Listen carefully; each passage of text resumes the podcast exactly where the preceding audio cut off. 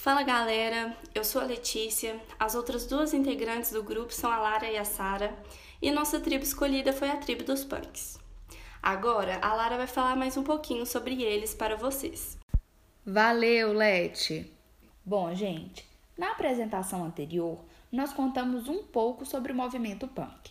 Mas para dar uma relembrada, é basicamente o seguinte: com vertentes um pouco diferentes nas duas raízes do movimento, o que os unia era a ideologia que defendia o anti-autoritarismo, a liberdade anárquica, a oposição ao consumismo, aversão às instituições conservadoras e doutrinárias, como igreja e Estado, além de todo e qualquer tipo de repressão, dominação e exploração.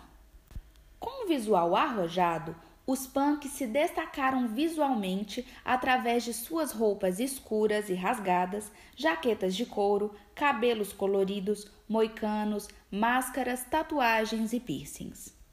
A palavra punk veio de Shakespeare e tinha o significado de prostituta ou prostituto.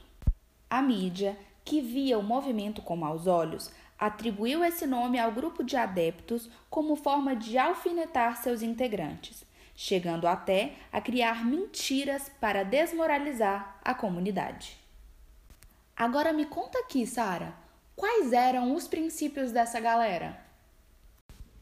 Então, Lara, a comunidade punk tem como um dos seus princípios o niilismo, doutrina filosófica com uma visão cética radical em relação às interpretações da realidade, que aniquila valores e convicções, Dessa maneira, é possível identificar o conceito básico do etnocentrismo, onde o mundo é observado por uma perspectiva particular e não plural. Com ideias anarquistas, políticas e posicionamento nihilista revolucionário, a tribo pode ser vista como sujeito iluminista, já que se coloca em posição da determinação da razão. O surgimento da tribo no Reino Unido se deu por pessoas inconformadas com a monarquia e com a situação de desigualdade social do país, que naquele momento se encontrava em crise. Então, Letícia, conta mais um pouquinho pra gente aí sobre essa tribo.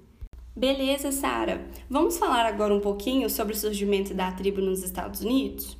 A galera dos Estados Unidos era completamente subversiva à cultura capitalista e revolta quanto à forma legais que a população lidava quanto a isso. Deste modo, os punks correm contra qualquer tipo de dominação, seja ela tradicional, ligada à monarquia, ou carismática, ligada a uma sistêmica instável.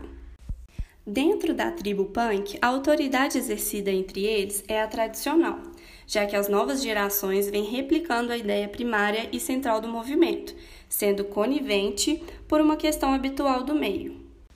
Ah, e lembrando que o Estado e o sistema exercem poder político sobre os punks, já que ser membro de uma tribo que discorda do sistema faz com que o membro seja inerente ao mesmo, mas não independente. Já a sociedade que discrimina o grupo sem ao menos conhecer sua ideologia exerce poder em instância social e abrange o coletivo.